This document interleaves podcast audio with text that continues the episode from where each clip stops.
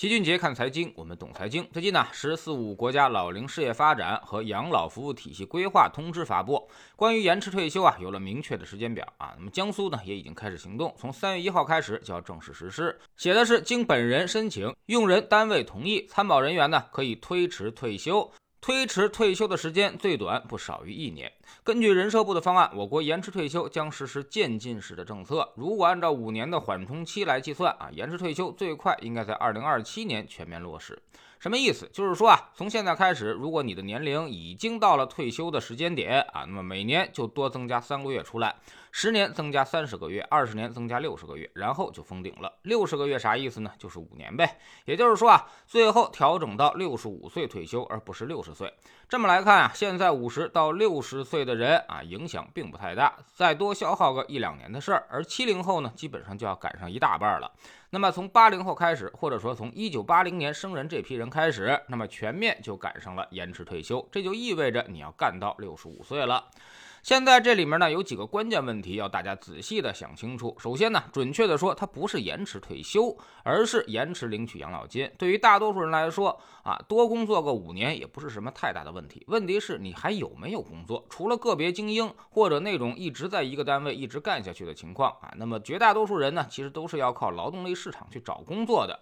那么有多少就业岗位会招聘五十到六十岁的人？这个呢是值得思考的。现在甚至一大批互联网企业，一大批高科技企业，三十五岁以上他就不招了。那么也就意味着，三十五岁以后一旦失业，你怎么去面对后面三十年的职业生涯规划呢？既没有工作，又无法退休，自己只能够坐吃山空，这是绝大多数人二十年之后即将面临的最大悲剧，甚至会在一些低薪蓝领工作岗位上去进行内卷。也许呢，那时候你就能看到的不是外卖小哥了，而是外卖大爷。但是你还别觉得他很悲惨。很可能那时候连外卖都不需要人工了呢，所以有外卖的岗位恐怕还真是谢天谢地了。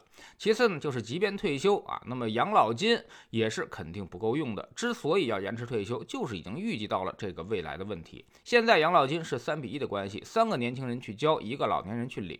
这在金融上呢叫做代际转移支付，交的人多，领的人少，它就能正常运转。但是二十年之后，甚至十五年之后，就会变成一个人交，一个人领了。也就是说啊，这个年轻人得把自己创造的收入一半都拿出来交养老金才够。我们下一代的年轻人会生活的非常痛苦，我们这一代呢也会生活的很痛苦，不可能再像我们的父辈那样，每月拿着大把的养老金去享受人生了。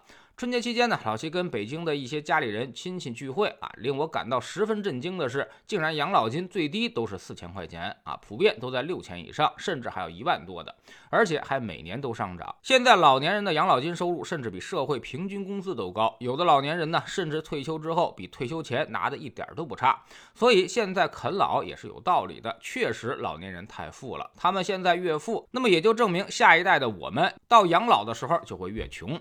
第三呢，就是现现在七零后还好啊，从八零后开始负债就很严重了。很多家庭非但没有积蓄，甚至还背上了一大堆的贷款。都已经三十大几奔四十的人了，甚至还需要家里老年人给予贴补啊。到现在，老人还可能正向输出，无论是输出时间还是输出金钱，他们还有这个能力。一旦这代六零左右的老年人不再有能力了，不少八零后的生活可能会瞬间陷入窘境。举个例子，大家这代人大部分都是独生子女，家里四个老人，但凡有一个生病，先不考虑金钱啊，光从时间上来看，你就可能已经忙得不可开交了。第四呢，就是未来我们的寿命可能会大幅提升。之前老齐在读书圈里面讲过一本书，叫做《百岁人生》。这本书告诉我们，再过一段时间，我们的寿命可能要平均一百岁起步，甚至活到一百二十岁。也就是说啊，退休之后，你可能还有一半的人生要活。那么问题就变得十分严重了：你的晚年生活质量到底怎么样？还能不能再创造一定的收入？如果从六十五岁退休开始就一直处于缺钱的贫困状态，要活到一百岁，那么这个人生呢，其实想想也是挺悲催的。所以啊，未来随着时间的推移，矛盾会越来越严重。我们不是在制造焦虑，而是劝大家早做准备。我们在投资中经常讲一句话，叫做“人无远虑，必有近忧”。别看现在风平浪静，但其实已经没有多少调整的余弦了。很多家庭都是被一个意外拖入到混乱当中的。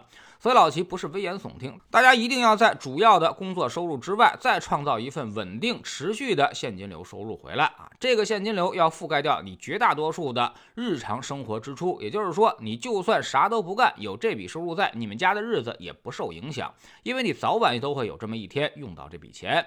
这个收入呢，可以是资本利得收入，参与创业的股权收入，也可以是收房租，或者是文艺创作的版税收入。目前来看呢，收房租是不稳健也不划算的，租金收入不比现在只有不到百分之二了，还不如把房子卖了买国债，能有百分之四的利息，更划算更稳定。当然，如果做好投资，有稳健的资产配置，那么或者交给专业机构打理，百分之八到百分之十的年化收益也是不难实现的。那么一套房子就基本能够解决一个家庭的焦虑问题。而如果你没房没存款，那就得多在文艺创作和参与创业的股权上想想办法了。靠打工赚取收入的日子，随着你的年龄增加，很快将会出现明显的瓶颈。所以早做打算啊！如果再晚，就真的来不及了。在知识星球清洁的粉丝群里面，我们一直教给大家如何通过配置创造稳定的现金流。其实呢，你们家年支出的二十五倍就是你可以获得财富自由的资金量。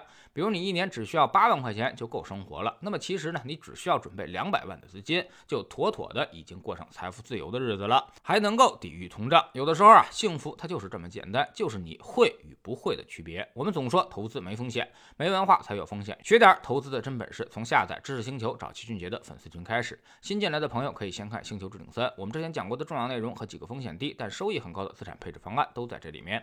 在知识星球老七的读书圈里，我们正在讲啊，雷军创业小米的经历，叫做一往无前。进入手机行业之后啊，雷军才发现隔行如隔山，连最简单的零部件采购的问题他都搞不定，甚至供应商压根儿他就不理他，这又是为什么呢？现在加入知识星球，找老七的读书圈，每天十分钟语音，一年为您带来五十本财经类书籍的精读和精讲。之前讲过的二百二十七本书，全都可以在星球读书圈置顶二找到快速链接，方便您的收听收看啊。读书圈是投资的内功，粉丝群学的。其实是招式，不读书，你学再多的招式，你也很难融会贯通。苹果用户请到齐俊杰看财经的同名公众号，扫描二维码加入，三天之内不满意，可以在星球 APP 右上角自己全额退款。喜马拉雅的小伙伴可以在 APP 顶部搜索栏直接搜索齐俊杰的投资书友会，老齐每天讲的市场策略和组合配置以及讲过的书都在这里面。读万卷书，行万里路，让自己获得提升的同时，也可以产生源源不断的投资收益。欢迎过来体验一下，给自己一个改变人生的机会。